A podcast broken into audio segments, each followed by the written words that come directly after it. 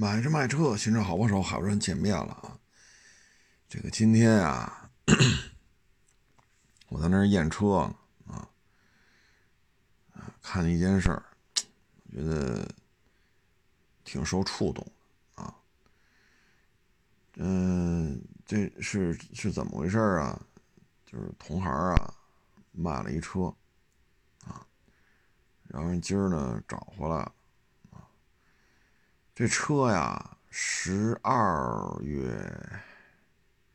我忘了十二月初、十二月中了啊。当然，这车呢过来就是洗车了啊，正好我在那儿溜达呢，办事儿。我觉得这车不对呀，这动静啊。然后呢，旁边呢就碰见那个市场的啊这个工作人员，然后说。哎，你听听这声对吗？我说这肯定不对呀，这么贵的车，但是现在残值低了啊。就当年那么贵的车，我说这不可能这动静。然后一看吧，就洗吧洗吧，然后就停在车位上就就开卖了啊。后来我就你就聊，我说这车这么卖啊，准出事儿啊。这买回来呀。除了摊位费、牌照、购物费，跑我光打个蜡，多一分钱都不出。我说这也是一种经营策略啊，多一分钱我都不出，这么干也能干。然后呢，今儿呢正好我，我先开始啊，我是出去办事儿。哎，我就听这声，我说这车这么这声这么熟悉啊，我看人家。开着这就这这声啊，特熟悉，还是这车，但是我不确定是不是这辆了啊。就开过来就打听怎么走怎么走。哟，我当时脑子里就一下想起来，十二月份我我听见那声了，我这不一模一样吗？车的颜色款型也对，这声可是是一回事那可能就是这辆。一会儿回去呢，就是验车，然后这车就停我边上了。然后就看见跟车行的那家车行的就开始这个那个那个这个了啊！这一听啊，因为不用你刻意去听啊，呃，因为现在市场里已经没有人了啊，你你你就在那待着，只要你不睡着了，你就能听见，因为很就是人人非常少了啊。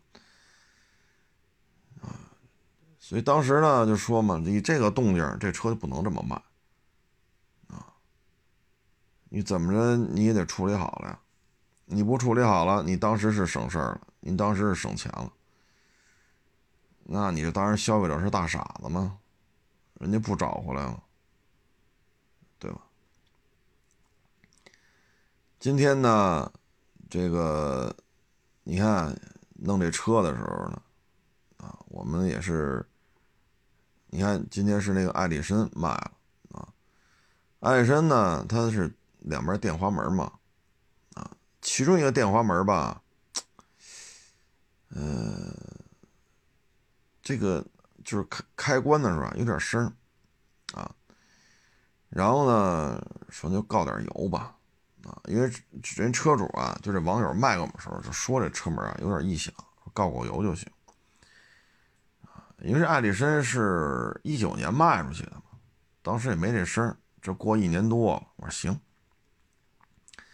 然后今天呢，我们就解决这个声的问题，啊，但是查来查去抹黄油，不大对，啊，后来我们查来查去啊，就发现它是有一根滑动的钢索，啊，钢索和滑轮之间有一个小滑轮。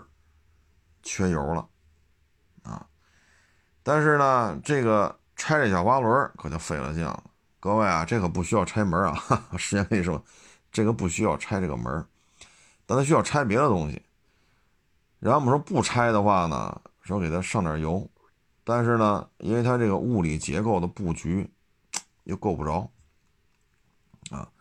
后来呢，我说不行，把这车开到汽修厂去吧，咱这工具啊跟不上。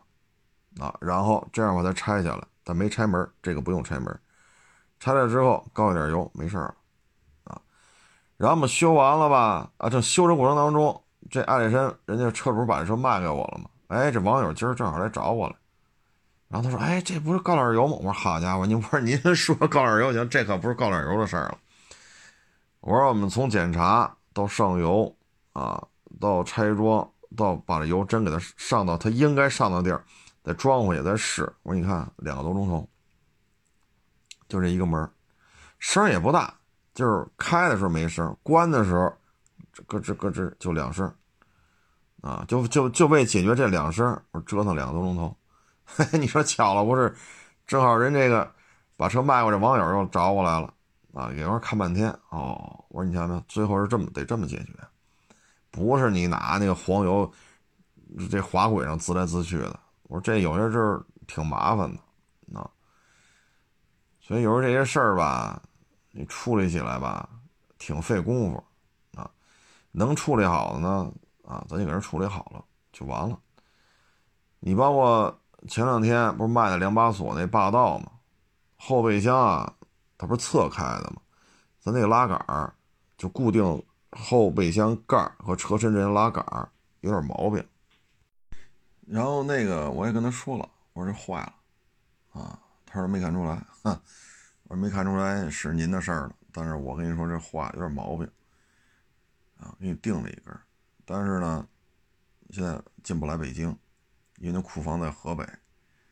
我说您呢，不知道也好，知道也好，反正你先开着，过完户你开走。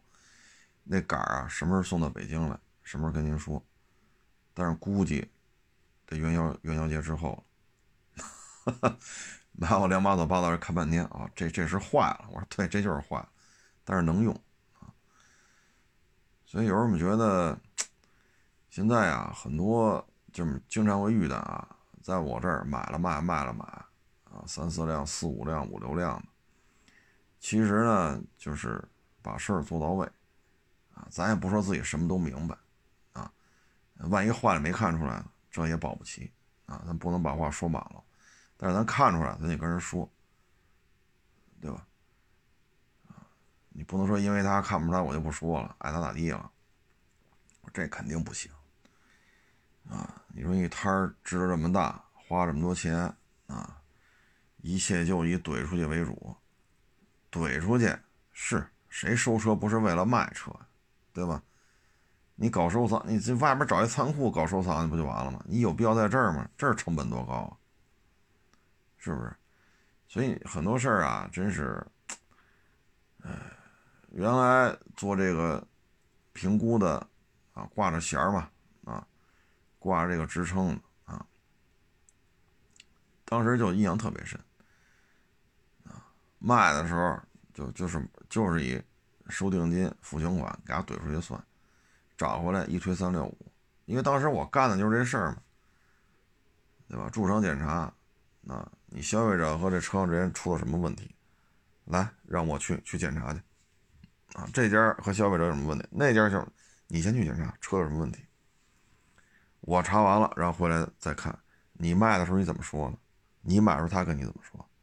然后我这不是属于第三方吗？我查一遍啊，这车是这么一现，现在就是这么一状态啊。唉，其实有这样的啊，有这样的。有时候我们聊天啊，就碰上这样的人啊，跟你一块做买卖啊，你也头疼。为什么呢？我给你举个例子啊。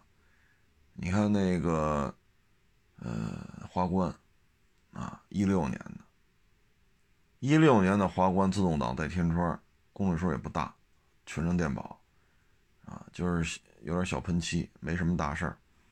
你这样的车它不便宜，但是呢，你守着这样的就是，是吧？爱谁谁的，你这买卖没法做。为什么呢？一六年的花冠，他那儿卖三万五一辆。你说你这还怎么弄？我三万五收都收不来。哎，他在边上他就这么卖，你这买卖也没法做了啊！你守着这样人就没法做了。然后他来了就买，他便宜啊，来了就买，来了就买。然后三小时找来，你就看他们家特热闹，卖是贼拉的快，闹是天天来骂大街的呀，哭天抹泪的呀，这个那，可热闹。但你手是这样的，你要跟他做邻居，你这买卖就废了，你没法干。你说一六年的花冠自动挡，几万公里全程电保，个人一手，有点小喷漆，没毛病啊，没有什么事故、泡水之类的。他人家人家，你说你你能卖三万五吗？四万也不行啊，四万五也不行啊。这车没这价，他就三万来块钱。哎，卖车的时候你干不过人家，然后跑这闹来骂大街、打架、动手、哭天抹泪的，鬼哭狼嚎。你这买卖也没法干，为什么？你邻居，人上一一看，嚯，你们卖二手车都是骗子！你看这校长给气的，躺地下都不省人事了，都掐人中了，促销酒精丸了，可不能买二手车了。得，你这买卖就没法做了啊！这市场里就有这样的你说说过一三年、一二年的哑巴。一说低于二十万公里不爱要，为什么呀？贵。你想想，一二年、一三年的雅阁，人就一人就要这个二十五万的三十万公里，人就要这个，拉过去啪一调八万。那你收车价，咱这真是八万的，和这个二十多万的，咱这一样吗？咱这价格好像。不一样吧？哎，市场里就有这样的所以有的时候，你今天这事儿嘛，我们就很有感触。我们想，都这都二零二一年了，还这么做买卖呢？这这这么做买卖，你，哎，你不光你给自己找麻烦，你说要挨着这样人做邻居，你说你，你你这买卖你也不好做啊。大家都摆着同一年份的车，人家比你便宜一大截子。等他没有这车了，那你踏踏实卖吧。好家伙，他这又叫律师吧，叫工商局吧，报警吧，叫救护车吧，因为不省人事了。好家伙，这这救护车味儿了哇了味儿，你守着这样做邻，你说你你这买卖怎么做？人上你这摊上看了，人家边上那家就那样，你说人心里不瘆得慌？这怎么就躺地下了？这又是你们二手车还打架怎么着？你们是把人打了，还是你把人骗了？你看人气的，得，你这买卖也没法做，所以有时候真是头疼啊，真是头疼啊。你往好了说吧，这个优胜劣汰，但实际上不是啊，啊，不是，有些时候你是属于干看着。所以今天就看这事儿吧，也是蛮有感触的，一开始我也他从我边上开过去找这车在哪儿哪儿怎么走来着，我没我不我没认出这车来，啊！他没问我，他问别人来着，因为我在边上和有一网友找我了，我们俩在那聊天呢，他问别人路来着，但是我突然一听这声儿，这是对这这车是是不是那谁谁那辆？呵呵，开起来这动静，好家伙！一会儿回去我验车，把那网友送走，验车的时候一看，掰扯起来了。啊，哎，本身呐，这个就这形式啊，你说再这么折腾，哎，你说只要不聋，都能听出这车声不对了。哼，啊，市场子，啊，这人家。哎，人家不是干这行的人都听出这，哎，这买卖呀，真没有必要这么做。你这么做完了，你说太麻烦啊，真是太麻烦了。然后今天吧，这个我看这个坦克三百啊，好几个出事儿，呃，有的是那什么传动轴掉了。有的是沙漠里翻车了，有的是半轴折了啊，呃，还有那个八格突然一下憋了啊，这这车肯定是受了内伤了啊。这个玩意儿，哎呀，我个人感觉啊，咱要都是做买卖的在商言商啊，我觉得做这种硬派越野车呀，真是有点吃力不讨好。首先呢，硬派越野车，你比如哈弗 H 六啊，现在硬派越野车在国内你找不到说一台车一个月卖好几万辆的。一个月能卖个两三千台就已经很厉害了，啊，咱就仅限于这些带大梁、带 D 四的啊，甭管什么价位的，说一个月能卖个两三千台，你这绝对是畅销车型。但是对于 SUV 来讲，你哈弗 H 六，这一年几十万辆，已经好多年都这样了，一个月就得好几万，一年就得好几十万，啊，你说这，但是你说。像 H 九啊，坦克三百啊，啊，你包括那个撼路者，啊，呃，这些车型吧，他买回去全是折腾，啊，全是造，啊，各种折腾，各种造，啊，然后呢，这车吧就三两头出事儿，啊，传动轴掉了，半轴折了，拔河突然一下不出声了，发动机憋了啊。沙漠翻车，爬大土坡翻车，哎，哎，所以生产这个吧，我觉得也是，我要说吃力不讨好吧，可能也不太合适。但确实是，就是架不住这么豁呀，啊。但是呢，特别有意思，啊，你说买陆巡、买霸道的，这么玩的命豁的，它就少，不能说没有啊，比例特别少。为什么呢？那些车贵啊，尤其是现在啊，普拉多四点零当然是保完牌的了，这价格真是天价了啊！陆巡也是天价了，所以你买回去你也舍不得啊。但是呢，哈弗 H 九便宜啊，啊，二十多万，坦克三百大顶配不才二十出头吗？啊，造呗，啊，折腾来折腾去。哎呀，这是是这到底这怎么回事啊？咱就不在这儿做分析了啊。反正啊，我觉得是，呃，作为厂家来讲啊，应该是能收获到很多啊，各种数据啊，各种问题。哎，反正你愿意造这种价位的硬派越野车啊，嗯。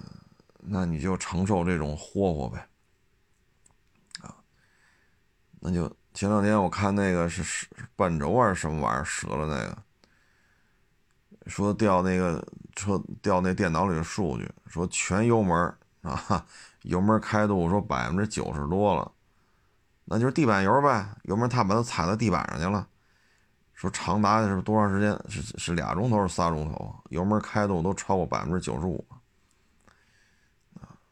反正这对于厂家来讲，那只能是你愿意出这种车啊。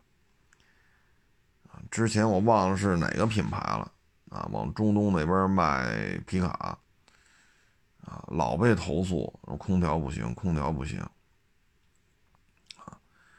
后来呢说不能啊，他说咱们这没问题呀，怎么就空调老不行？后来呢就派了人去那中东那国家。说你们这老投诉，到底你们怎么用的这空调？你们是是你们这不四十四十出头，这个温度不也就这样了吗？你们这气温还能弄到一百度是怎么着？结果一看明白了，人家怎么用这空调啊？早上开着皮卡上班的，开到单位门口，把车一门一关，人家啊不熄火，空调开着进屋了。十个小时之后，人出来了。拉开车门，开着就走。这一下傻了，你看见没有？人家空调这么用，这在咱们国家不可能啊！哼，到了单位，车门也不锁，车也车也不灭，空调开着冷风，然后进屋了，十个钟头下班了，回来开门，直接挂档走车。这一下就傻了眼了，说你们这这么用吗？这不费油吗？人当地人就不能不能理解了。我们这汽油比水都便宜，我们为什么灭火啊？我就得上车凉凉快快的。车不锁吗？我们这儿这车还有人偷吗？满大街都是陆巡啊、途乐啊、大 G 呀、劳斯啊、法拉呀，满大街都是这种豪车。你这小皮卡谁偷啊？你瞧，哼，你 在国内，你说你做各种这个那个，还是坏。最后明白了啊，照着他这种用途回去改啊，找找车，对吧？然后开几个钟头，停在这儿，别灭，再着十个钟头啊，这选在最热的时候。三十八度、四十度，甚至四十度以上的时候，待十个钟头，然后再去开一天一天、一天一天啊，最后解决了啊。您这么开没问题，所以就是，哼，积累经验呗，啊，积累经验呗，啊，有时候你说长城是垃圾，那长城关了吧？那你想说花十七八万、二十二十一万？啊，顶配二十一万多啊，你就买一个这种硬派越野车，那你还真买不着了。啊，这种配置、这种尺寸、这种价格的，你还真没招了。那可能说买 B 勾四零的各位啊，二点零 T 汽油机的 B 勾四零，那二点零 T 是长城的，您都把长城干趴下了，从地球上抹掉了，这个垃圾主机厂夷为平地了，这 B 勾四零。这发动机怎么办？啊，摸不成还得用那萨博二点三 T 去吗？哎，所以我觉得呀，就是，你要愿意这么霍霍呢，你就得承受霍霍的代价。厂家呢，就是慢慢改呗，那没招啊。啊，就当年开那个八缸的猛禽。啊在冰溜子上开，那不是把半轴就给切了吗？切完之后才知道啊，猛禽这玩意儿六点二的半轴就是脆，啊，一较劲就折，一较劲就折。唉，现在三点五的好点了，啊，反正慢慢改吧，啊，也是够热闹的，啊，反正这正面的也好，负面的也好，啊，长城这知名度啊，关注度啊。这是可以啊，这方面是省了不少宣传费用。哎呀，咱就不说它了，反正愿意买就买，嗯，信不过就别掏钱啊。这个价位现在基本上就是俩，一个 BQ 四零，一个是坦克三百啊。哎，这东西反正，谁愿意出这车，谁就得经受住这种各种霍霍。你买你造这车不就是霍霍的吗？哎，所以这话搁在这儿，你就生产这种车，你就等着吧。啊，今天啊，还有网友问这个捷豹什么来着？你瞧我这又给忘了，叉 F L 还是叉 E L 来着？啊，我这没记住啊，好像叉 E L 吧。啊哎呀，我说这车呀没人要都，啊是便宜，啊打那折扣这这真是啊，但是便宜也好，折扣高呀，它毕竟它也是办完了也得小三十吧，啊，我这东西，哎卖不动啊，它原因是什么呢？啊，我觉得啊，你说爱坏吧。说爱坏的也不能说就都比捷豹质量好，你也不能这么说。嗯，你说跑得慢跑得快这也不重要。你说那宝马三二零 Ly，那途中跑能力和雷克萨斯 ES 二百都说不好谁快谁慢。ES 二百是二二零自吸呀，宝马三二零那二二零 T 呀。你说是涡轮减压也好，涡轮泄压也好，反正你是 2.0T，对吧？宝马320装的 2.0T，所以有的时候不是说纯粹性能怎么样啊，卖豪华车呀，它就是一个门面啊，你撑得住门面，它就有人认啊。你比如说沃尔沃啊，你说你作为豪华品牌。你有 D 级轿车吗？没有。你有 V 八吗？你有 V 十二吗？这你算问着了。全系二点零，啊，当然了，还有一点五的，啊，你这一下干在这儿了。D 级轿车没有，啊，六缸、八缸、十二缸没有，那你凭什么叫豪华轿车？这是不是一个，哼，沁人心脾的一个一个提问呢？灵魂拷问啊！但是呢，人沃尔沃，我北欧豪门，哎，然后呢，我的标签是什么？就是沃尔沃金壮。你想想，这就是它的标签，结实、金壮、安全。所以这是沃尔沃，沃尔沃。啊！我我舌头快瓢了。沃尔沃生存的基础就是金撞，在中保研有什么新项目，也都是把沃尔沃的车拉过来撞一次。所以这就是它生存的法宝。所以沃尔沃它销量还是在往上涨，啊，还是还是在在那什么啊？所以这个东西呢，就是。你包括卡迪，啊，什么五折卡、六折卡，甭管几折卡、洗浴卡。首先，这个品牌它吸引了很多年轻人，啊，尤其是 CT、CT Four、CT、C、C、CT Five，啊，就这个，还有那个昂克旗，啊，昂克旗往这一摆，就趁着叉 T 六。性价比特别高，啊，为什么呢？配置比昂克旗高，但是价格没高多少。然后呢，那是别克，这是卡迪，所以呢，造型风格是卡迪的一个卖点，啊，澎湃的动力、美式豪华，这都是它的卖点。性价比就特别高，为什么呀？八十万的 CT 六，咔嚓四十万就卖，这当年他干过这事儿。所以你要想少花钱弄一美式大块头豪华车，不论是轿车 SUV，你你买卡迪去，绝对能满足你！尤其是 CT 六二十多万，宝马七的大体格子，宝马五的定价恨不得比宝马三还便宜，实惠啊！实惠的美式大体格子，这是不是它的标签？然后造型也非常有特点，卡迪的车不难看，你发现没？CT 六、叉 T 六，这都 挺精致的啊，外观内饰确实啊，但是内饰这种风格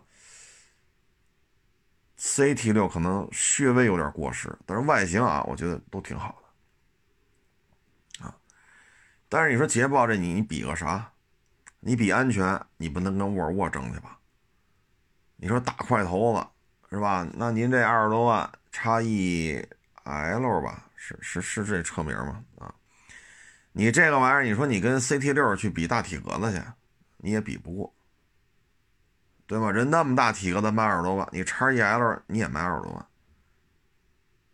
那你这个是吧？你说喜欢块大的，你不占块的块头的优势，安全吧，咱不能说人碰撞时间差，但是你不能拿这作为卖点，为什么？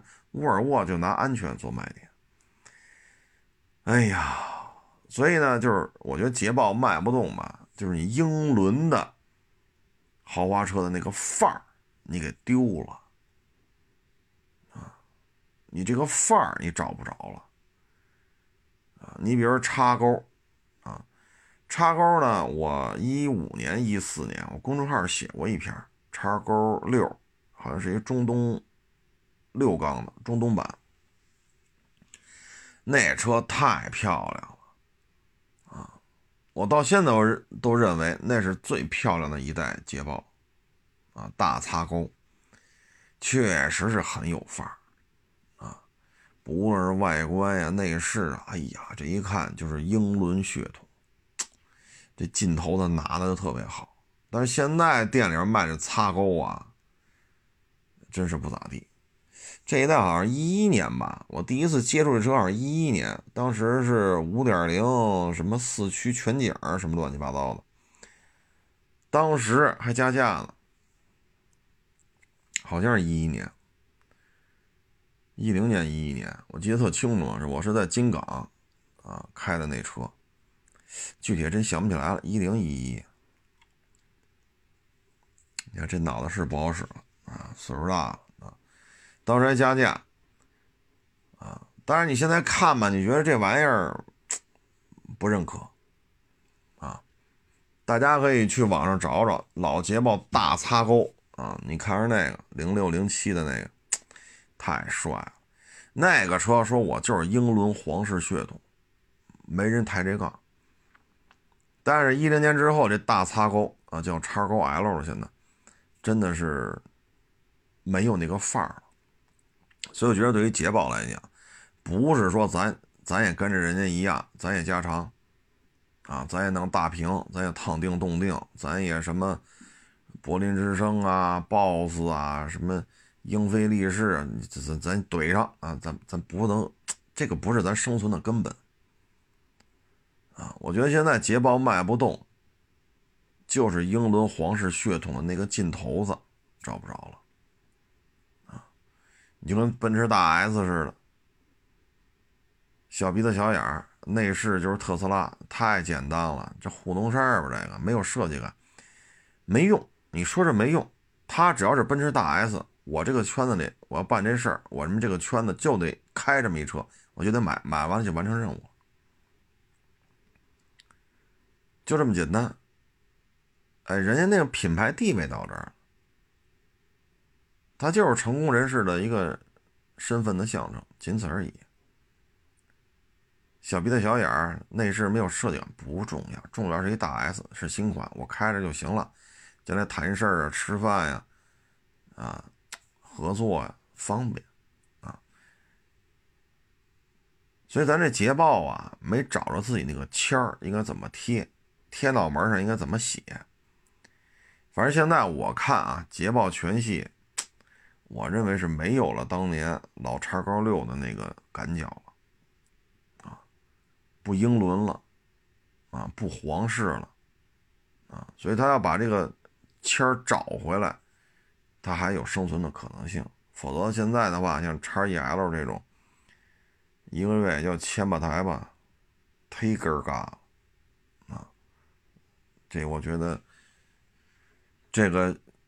应该说呀，就是归了阿三之后，啊，就阿三的这个设计感呐，啊，你瞅阿三接手之后，你说那星脉，那玩意儿都是他妈搭着来的呀，啊，在四 S 店、路虎四 S 店都是搭售，必须进星脉才能卖给你，就才让你进别的车。你说那星脉设，你说你算干嘛的？你说你大一点不行，细长条啊，没有揽运，有款款型揽运够老的了吧？没有揽运，看着那么匀称，空间也差点意思，细长条啊。那你说做便宜点吧，他又卖不到发现神行、极光，他又卖不到这个价钱，所以不上不下，不大不小，就完全就是很混乱这个设计，你发现没有？捷豹路虎，捷豹路，自打跟了阿三之后，现在这些车型设计就是特别的乱啊，就产品定位啊，老是互相打。你说发现五没大梁了，那你跟揽运有什么区别？是款型不一样，长得不一样，我我认同你说的。那你发现我都这德行了，那揽运换代之后，你你把揽运往哪放？对吗？你说发现神行和极光这俩又是什么意思？这俩啊，你说这玩意儿弄的啊，真是，包括这捷豹的轿车也是，没有了英伦皇室那种 那种赶脚了啊，所以我觉得捷豹卖不动啊，你说质量不好、维修贵，这个那，这都不重要。啊，这都不重要。啊，我觉得重要就是失去了你在准客户心目中应有的一个标签我个人认为就是英伦皇室血统。你现在这个造型让我们看不出来，我们找不出这个赶脚了，所以你就是卖不动。你打折扣你也需要一个标签啊。那换个换换个说法，雷诺打折打得多，没人要。你不能说雷诺车质量差的一塌糊涂吧？你也不能这么说。现代，北京现代的车。这折扣打的也不老少了，卖得动吗？新车型一年推出好多了，一年推出，那产品线可比捷豹这点车多多了。哪个卖得动？你也就是悦动、领动、什么朗动、菲斯塔，现在又到伊兰特了，就是这个级别，哎，会出来一个月销过万的。上年胜达、索纳塔。全完犊子，包括其他 SUV 也是卖的不好，你说这赖谁？就是说你现在现代的标签就应该是做到经济实惠，可是现在丰田、本田、大众、别克，他们的价位已经压得很低了，甚至于十几万都能买到 ABB 的车了。那在这种情况之下，你这价格还往哪降？你说你再往下降，自主品牌又顶上来了。你经济实惠，配置高，那你不能拿这经济实惠、配置高，你去跟自主品牌去死磕去吧？你磕不过。可是现在呢，自主品牌往上顶，丰田、本田、大众、别克往下往下砸，ABB 也往下砸。所以你就活不下去了，啊！所以你看现在现代的车就很很根儿尬。你说胜达那么大个，六座八 AT 二零 T，定价确实也不高，款型比汉兰达新，又怎样？锁实又怎样？K 五叫酷跑吧。还叫凯酷，我也忘了。K 五不有说又怎样？所以就是当你的标签消费者不认了，你这个就不好办了。那你不能说现代现代的车质量不好吧？那凡是卖的都是质量不好吗？雷诺是质量不好吗？现代是质量不好吗？起亚是质量不好吗？你包括这个斯斯巴鲁，斯巴鲁卖不动。也是这种价格上被挤压的，你说斯巴鲁啊，我原装进口。那现在看，你说国产的车很多，ABB 有没有国产的？你不能说质量不好吧？丰田、本田、大众、尼桑、别克、卡迪，这都国产了，你说哪个质量不好？你现在再拿原装进口这事儿说事儿啊，不好使了。所以你看，斯巴鲁的核心卖点就是两条：第一，我是原装进口；第二，我全是四驱。这是不是它两大卖点？那现在原装进口，消费者对这事儿不太敏感了，不太感冒了，连叉五都要国产了。所以你进口国产，大家对这事儿不是那么的在意了啊，不能说没人在意，他不是那么的在意。你说你四驱牛逼？你说你这么好那么好，可是你价格在这摆着呢，你降不下来呀。你的竞争对手是谁？大家现在很清楚了，RAV4、奇骏、CRV，这是不是跟森林人一个级别？是，人家都十几万起，您这个呢？啊，你说那些四驱都是垃圾。这也不能这么说，啊，你特别是现在斯巴鲁归了丰田了，那你还好意思说丰田的四驱是垃圾吗？你也不好这么说，所以你现在吧，就是你这个标签不好贴啊，再加上斯巴鲁现在价格就降不下来，因为它是进口的啊。说你价格能降下来，标签清晰，它也好办。你像沃尔沃为什么还能增长？国产化，大规模国产化，下一代叉 C 九零都要国产了。所以安全，安全，安全，它背后它有一个前提，它便宜。沃尔沃 S 九零，它要是比跟奔驰 E 较着劲去卖，这点销量它更做不到，对吗？叉 C 九零款这么老了，它要是说还标着 GLE、GLS、大 X 五、X 六去去标着人去卖，它就更完犊子了。所以它有一个什么呀？我很安全，这是我的标签。但是消费者推门进来一看，哟，不贵呀。可是现在斯巴鲁做不到，原装进口，全是四驱，看看去吧。哎呦，不便宜啊！你这就不好办了啊！你这就不好办了。你像那力狮，为什么现在店里好像北京店里好像就一台两台了吧？现在就是甩货呢，打那折扣那叫一个高。为什么力狮就退出了呢？就不在咱这边混了呢？雅阁、天籁、凯美瑞多少钱起？您这多少钱起？对吧？然后你像力狮这种原装进口全是四驱，买雅阁、天籁、凯美瑞都是什么人呢？要么就是家里用的，经济实惠就行；要么就是跑滴滴的，经济实惠就行；要么就是一些啊单位当中稍微有点职位的，但是又没那么高。哎，开着没 B 级轿车，人觉得过得去，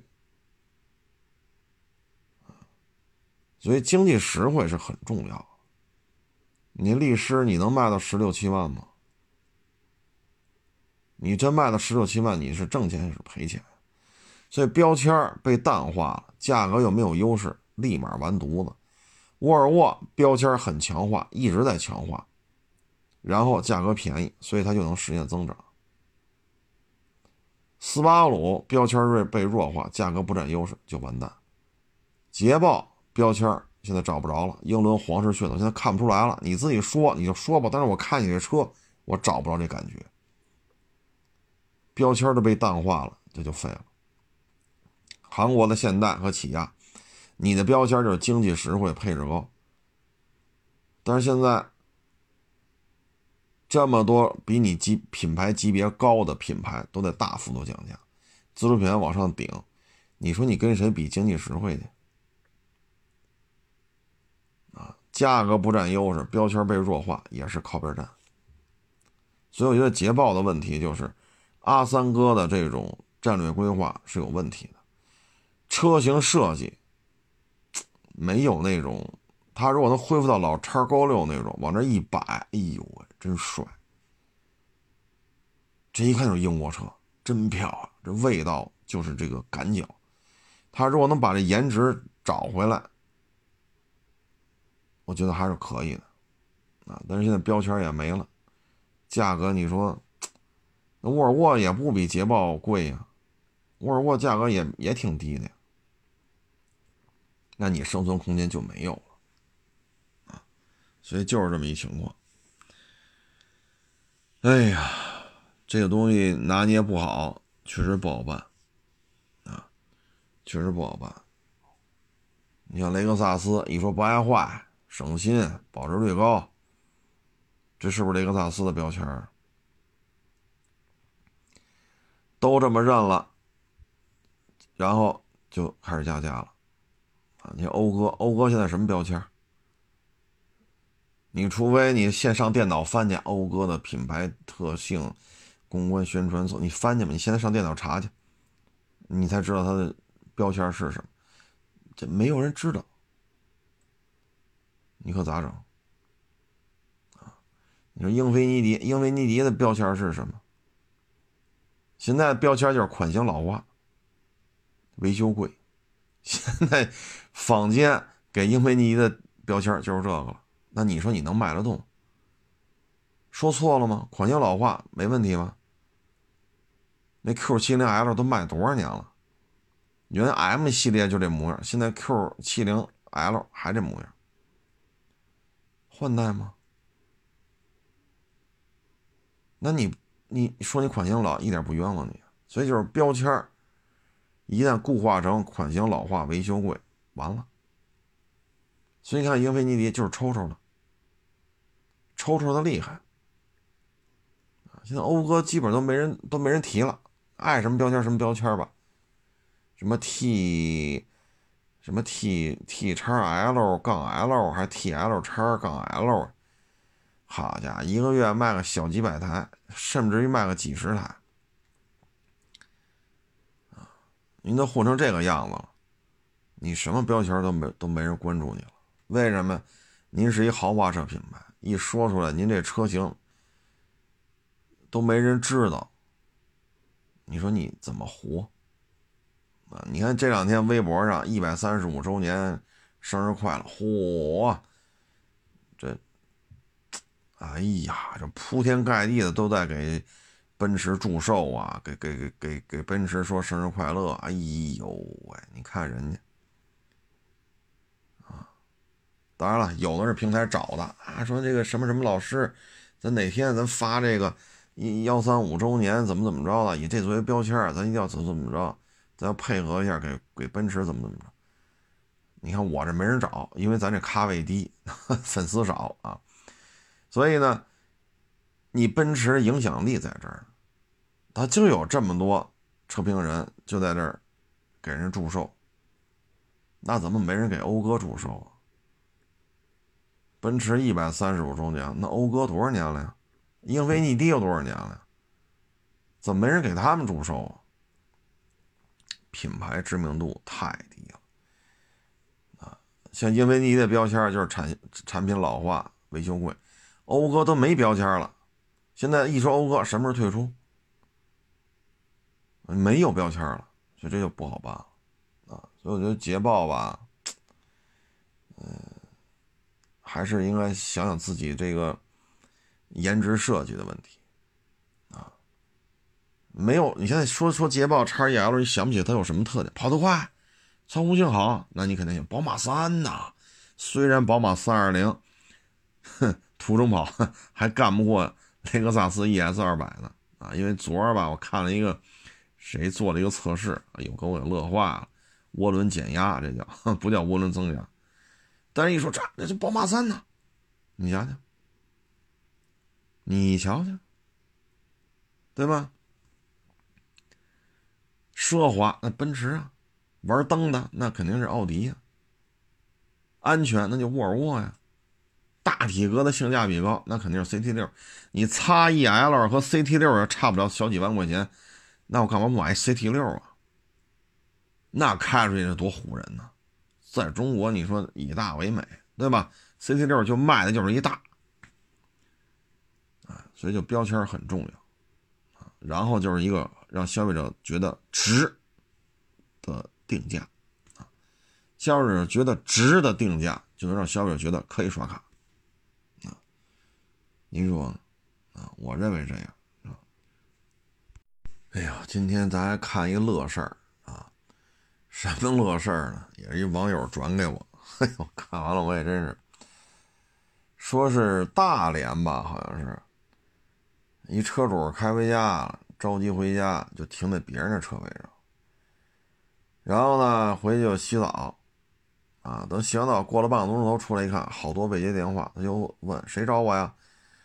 啊，说得挪车呀。哎呦，他说停一车位上，我给你挪去。他不用了，我停别地儿去了。然后第二天一看，车被划了，调监控吧。哦，就是这车位原主给他车划了。那找他交涉吧。哎。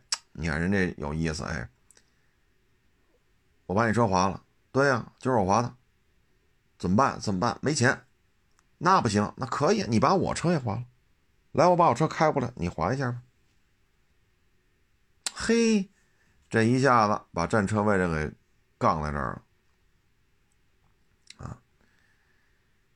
他那车比你这便宜，你可怎么办？比如说您是 A 六。他是一奥拓，啊，你们都是奥字辈的，一奥迪一奥拓，人把你车划一圈，你把奥拓划一圈，你说谁损失大？人说了，等等价补偿嘛，对吧？同样的伤，是吧？要么就咱俩车撞一下，走我保险给你修。这个也不干，那你把我车划了吧，他也不干。最后说说我，我停那车位上是我不对，你凭什么划我车？你看到没有？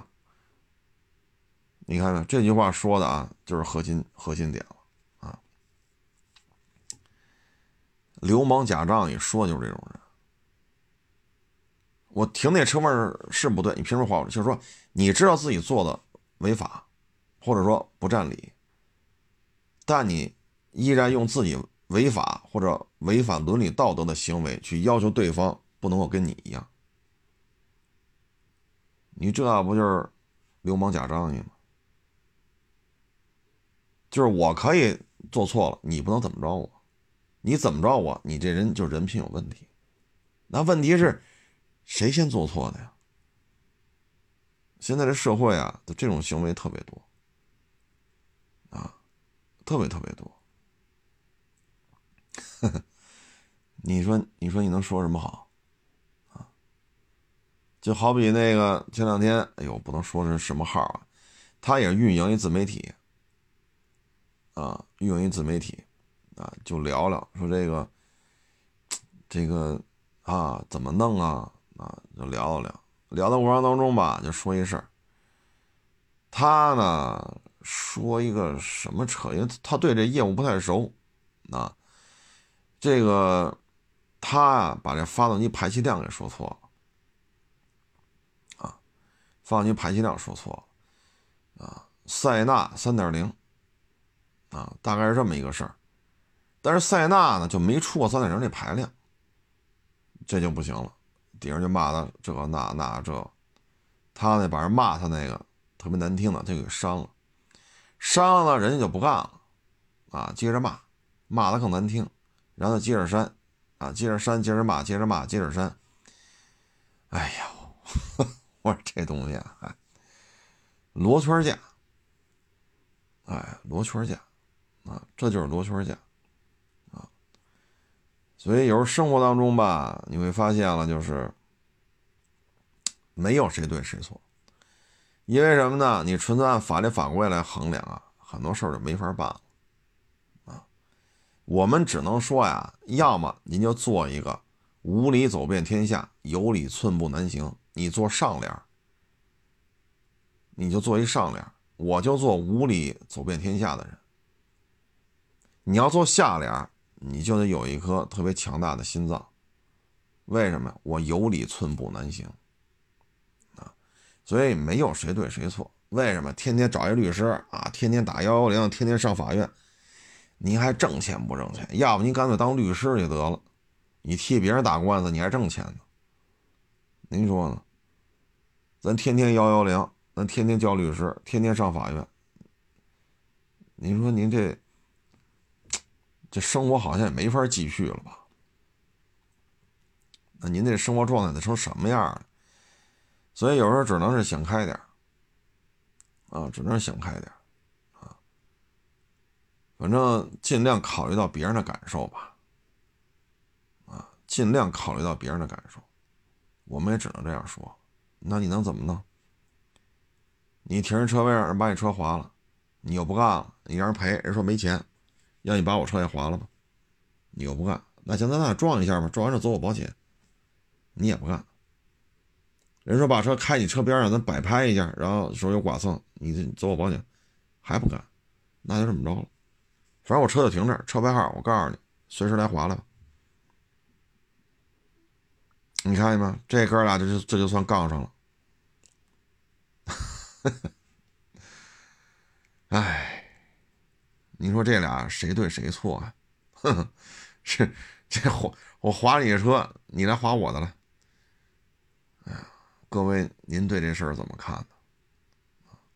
行了，不多聊了。哎呦，这都聊到后半夜，这都快一点了，脑子快懵了啊！今天呀，这有网友人找我来，又验车，又修那个，呃，那个小滑轮哎呀，真是回了家就累得够呛。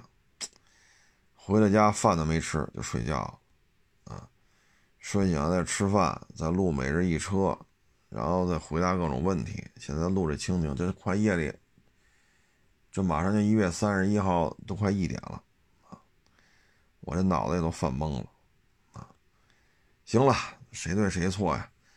哎呀，赶紧睡一觉吧，啊，睡一觉啊，太阳还会升起来。行了，不多聊了啊！欢迎关注我新浪微博“海国试车手”微账号“海国试车”。